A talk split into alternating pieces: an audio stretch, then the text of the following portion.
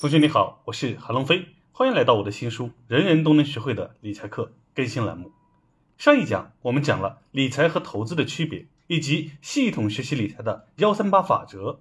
这一讲就来开始讲八个实操步骤的第一个步骤：学会储蓄。是的，储蓄才是我们做好理财的第一步。对比一上来就买股票、买基金，储蓄显得就乏味多了。而且听起来谁都知道，还有什么可以值得学习的呢？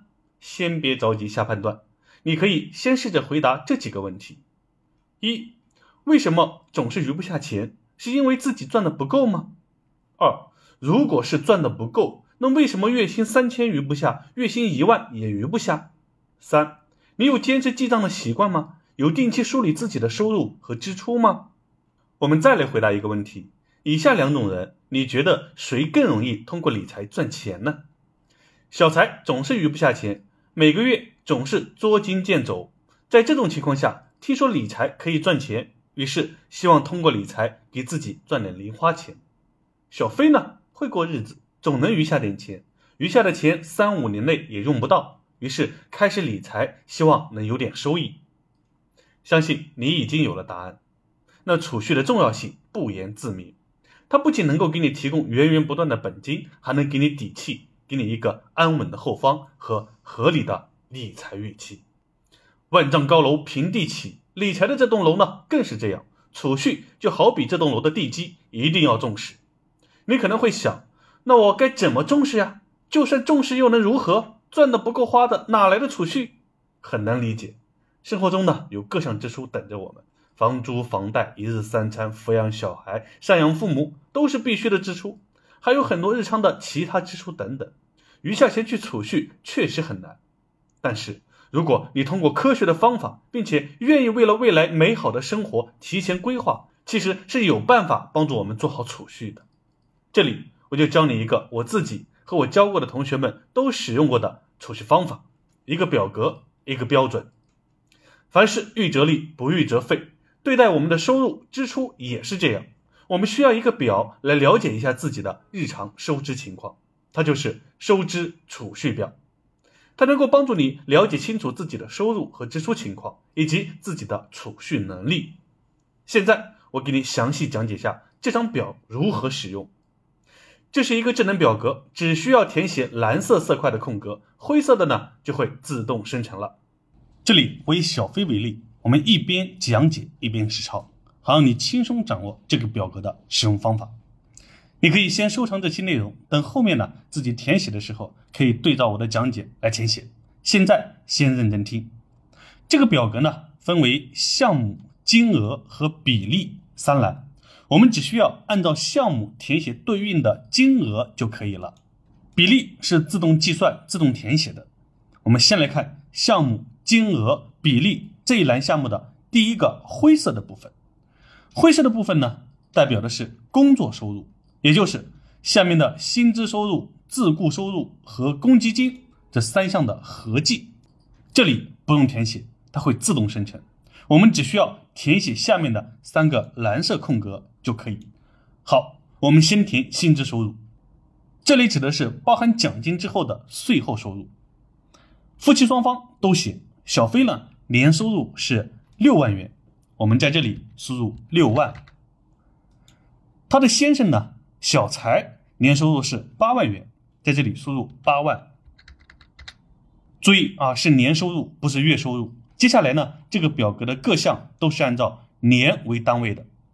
接下来就是自雇收入，指的是稿费及其他非薪金收入，比如跑滴滴、做代理、做自媒体啊、搞副业等带来的收入。小飞和老公小财。有时呢，利用专业技能，在工作之余呢，给别人解决一些小问题，一年大概有一万元的收入，那这里就填一万。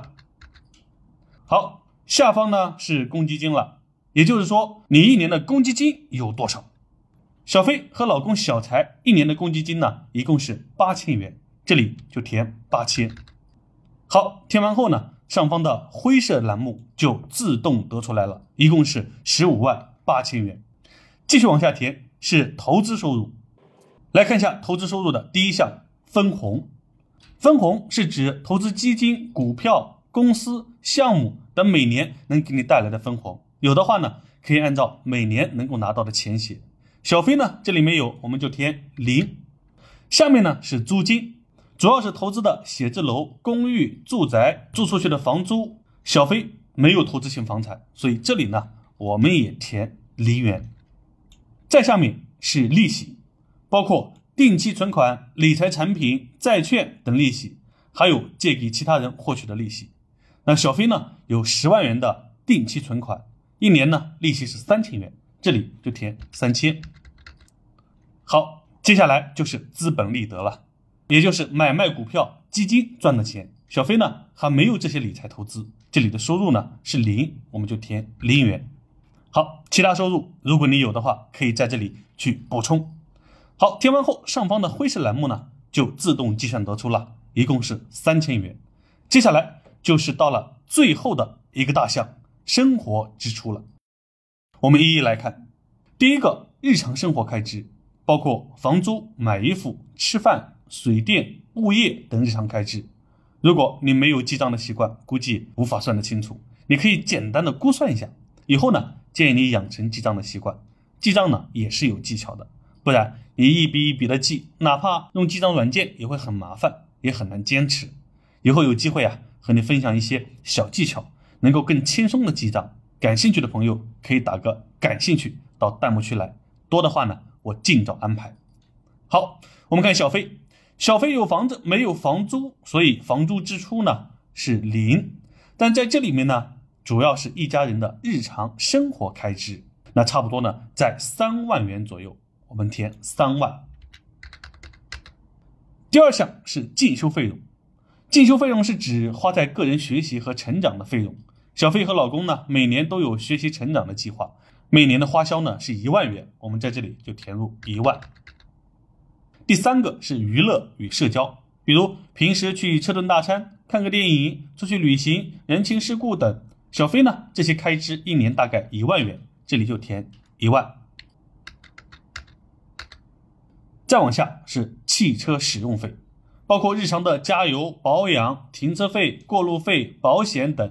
如果你没有记账的话，可以估算一下。大概是多少填上就行。小飞这块的花销呢，一年是一万五，那我们在这里填上一万五千元。第五个呢是商业保险费用，这里呢不是指在公司交的社保，是自己在保险公司购买的商业保险。小飞呢和家人的商业保险一年的支出是一万元，这里填一万。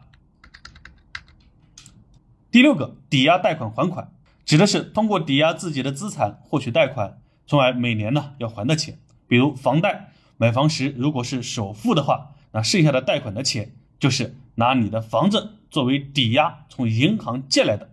那小飞呢，每个月的房贷是四千一百六十六元，那一年的房贷呢就是五万元，这里我们就填五万。如果你有投资性房产贷款的话，也可以计算到这里。第七个，购车贷款还款。如果你有车贷，那计算一下，一年一共需要还多少，填上就行。小飞呢没有车贷，是全款买的，那这里就填零。第八个是其他贷款还款，如果你还有上面没有列举出来的其他贷款，比如消费信用贷款、金融投资贷款，可以填在这里。小飞没有，这里我们填零。下面这个呢是子女抚养费用，小飞有一个孩子。孩子的一年开支呢，三万元，那这里我们就填三万。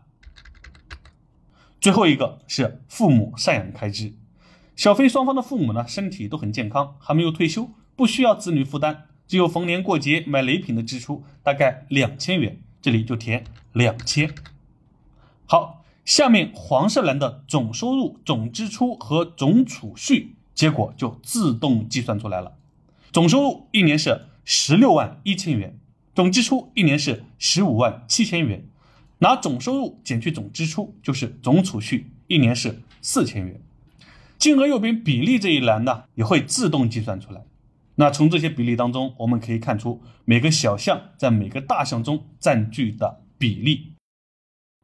好，收支储蓄表就全部填完了。小飞的结果很现实，一年十六万的收入，却只能余下四千，稍不留神就是月光。这明显是储蓄做得不好的例子，也是当下很多家庭的现状。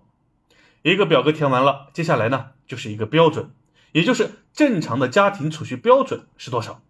这里教你一个计算储蓄率的计算公式：储蓄率等于年度结余除以年总收入再乘以百分之百。